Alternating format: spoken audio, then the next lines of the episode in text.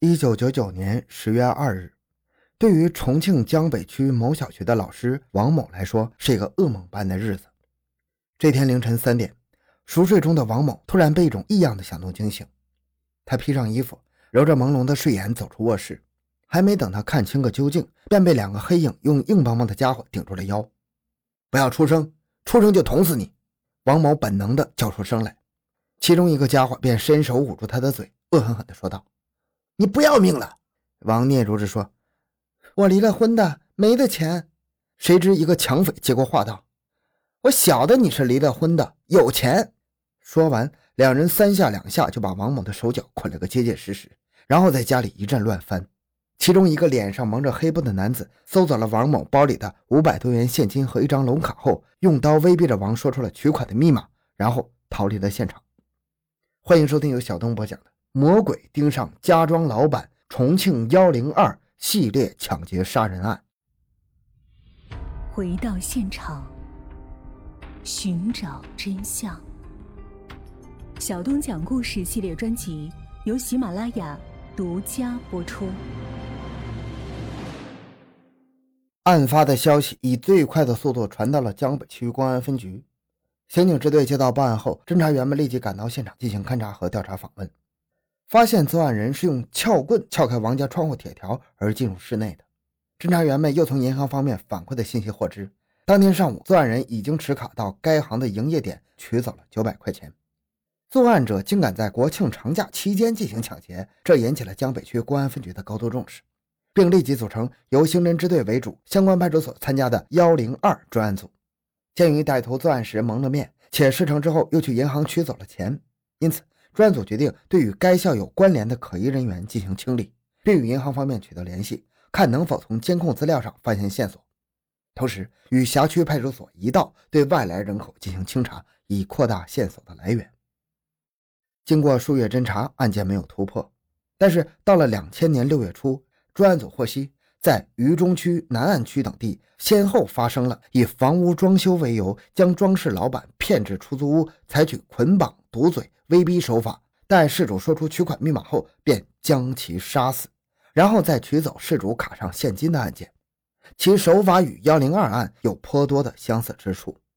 虽然变案条件尚不成熟，但是他们将类似的案件联系起来进行分析和调查。两千年六月十日，昆明警方一行在查完一起嫌疑线索后，来到了江北区公安分局刑警支队，要求协助去银行取一份材料。取证结束后，昆明警方聊起了查的案子，说这一桩杀人案发生在六月初，作案是一个五十岁左右的男子，以房屋装修为由，将一个装饰老板骗到了租赁房内杀死，抢走死者身上的钱和手机。不久，这伙人又打电话到死者家里，要求其家属在他们指定的一个银行卡里存一万块钱。六月六日，昆明警方在官渡区的永顺里省金属材料公司宿舍发现了已经失踪五天的装饰老板时。他被捆绑在屋梁上，嘴被封口胶堵着，尸体已经开始腐烂了。神秘男子、装修老板、租房装修、抢劫杀人，说者无意，听者有心呢。刑警支队副支队长徐俊清越听越觉得此案的作案手法、目标选择、现场情况，怎么与重庆的这起案子相类似呢？这是偶然的巧合，还是有着必然的联系呢？虽然并案尚缺少直接的物质条件，但是徐俊钦更愿意将这一连串的案件联系起在一起思考。侦查员们随即展开调查。昆明案出现的银行信用卡是一个叫艾某的人的身份证办理的，而艾某经查是四川邻水县人。于是，民警们连夜驱车赶到了临水县，找到了艾某和他的父亲，但父子俩均称没有办过这个身份证。民警们最后在当地的派出所里翻出了艾父当年领身份证的签名，艾某才承认身份证早在师专读书时就丢了。之所以没说真话，是怕摊上一大笔冤枉钱。这就是侦查呀！十多天来绕了这么一大圈，就得到这么一个结果。徐俊钦和侦查员们都觉得冤。重启炉灶调查，侦查员们又发现与案事主同一所学校的年轻教师 A 的男朋友嫌疑重大。此人名叫。仁和与 A 是师专同班同学，毕业后没有去当老师，据说是在外做电器生意，云贵川渝到处跑。平时他很少去 A 那里，只是有什么事的时候才给他打电话。仁和了解王某的情况，又熟悉学校环境，有重大作案嫌疑，因此尽快抓获仁和，无疑是决定此条线索能否深入或者放弃的关键。经过侦查发现，仁和此时已经去了成都。于是，徐俊钦带着民警来到成都。在徐俊钦等人来到锦江公安分局询问辖区有没有失踪人员，对方说：“有啊，怎么没有？四月底还在东湖外府河里发现了一具男尸。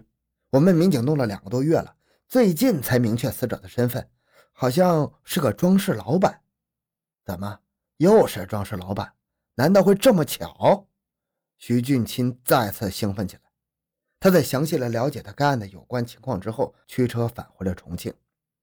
八月，鉴于全市两千年以来先后在渝中区、南岸等地区发生了多起入室抢劫杀人案，因而重庆市公安局决定由刑警总队牵头，对这些案件进行了认真的研究和分析，决定对发生在渝中区、南岸、江北等地的多起相关案件进行并案侦查。有有关警种的配合，一张法律的大网撒向了恶魔可能出现的每一个地方。两千年九月下旬，一条重要的线索传到了专案组民警的耳朵里。一直布控追捕的嫌疑人任和，可能在国庆期间要潜回重庆与 A 见面。为了创造他们见面的机会，民警们在暗地里做了大量的工作。九月三十日下午五点多。当仁和刚一出现在江北区观音桥时，便被恭候多日的民警请到了刑警队里。仁和自恃公安机关没有掌握他的犯罪证据，在审讯中与民警绕弯子、打哑谜，始终不说实话。可是民警们却胸有成竹。落网时从其身上搜出的两个外地手机已经找到了失主，因而成了攻克眼前这个堡垒最有力的武器。这是一场体力、意志和智慧的较量。在这场大较量中，民警们成了最终的大赢家。十月二日下午，在幺零二案满周岁的日子里，仁和精心为自己编织的一条条退路都被民警一一堵死。迫于无奈，他最终交代了在云贵川渝所做的七起杀人抢劫案子。末了，他拍着那肌肉并不多的胸膛，赌咒发誓地说：“我只做了这些案子，如果还有的话，你们马上把我拉出去毙了。你以为这些案子还少啊？”随便哪件查实了，都能让你吃枪子儿你长了几个脑袋？专案民警的话让他顿时耷拉下脑袋。果然，经过一天多思量的人和，像挤牙膏似的又说出了几起案子，从而使他们所做案件达到了十五起，杀人数量也惊人的上升到了十一个人。仁和还交代，其父任太街同乡黄天华以及后来在麻将桌上认识的马友樊泽顺都是他们犯罪团伙的成员。还称这一切都是其父一手策划并组织实施的，儿子保命供出老子，父子亲情在这里薄得如同一张白纸。经查，任太街五十岁，小学文化；黄天华四十八岁，仁和二十八岁，大专文化。三个人都是四川省的古蔺县石宝镇人。樊泽顺三十二岁，四川西充县双乐乡人。根据这一情况，专案组经过研究，决定兵分两路。吩咐古蔺和西充两地调查取证，缉拿凶犯。十月三日当晚，民警们便驱车赶到了古蔺和西充。然而，三人很久都没有回过家了。于是，民警们又返回重庆。民警们再次对仁和进行审讯。他说，从成都潜回重庆时，其父任太街好像还在遵义。鉴于这伙人在遵义也做了案子，专案组决定派六大队队长徐平带着四名民警赶往遵义市进行调查。十月五日。徐平等人驱车九个多小时赶到遵义市，并连夜着手调查。据了解，遵义仁怀市是古蔺籍民工较为集中的地方。该县以产煤为主，十多个小煤矿是星罗棋布般分布在大山深处。在该市的三元镇派出所的配合下，民警们拿着任太街、黄天华的照片，在民工集中的棚户区进行调查。然而，大半天的走访却没什么结果。正在他们准备撤回时，一位民工指着黄天华的照片说。呃，前几天还见这个人在镇上他干亲家那里打牌，民警们到那里一打听，却说黄去鲁班镇赶场去了。民警们马上冒着雨赶到鲁班镇，在镇上所有的饭馆、茶馆、商店等地转了一大圈，都没有发现黄的踪影。今天晚上黄必须到位，不然就可能打草惊蛇，影响整个抓捕行动。为防止暴露身份，民警们决定由一名村干部去黄的干亲家那里，以打牌为由等其回来。民警们则在派出所等候村干部的消息。可是半夜都到了，却没有一点消息。不行，得去看看。专案民警由当地派出所民警带路，摸黑赶到了黄的干亲家屋外。他们往屋里一瞅，的确有几个人正在打着牌。民警们将此屋一围，便冲了进去。一个面相老成的人听到响声，丢下牌就往后门跑。可等他把门一拉开，便被守候于此的民警擒获了。没错，此人正是民警们寻了一天却没有见着人影的黄天华。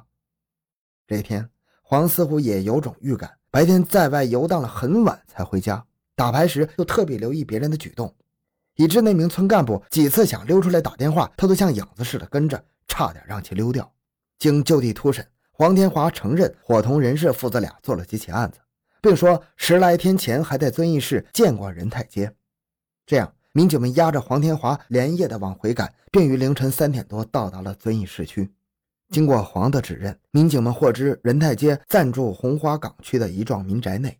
当晚，在当地公安机关的协助下，民警们对住在一幢住宅八楼一间暂住户进行突然清查。可是屋里没见着仁泰街。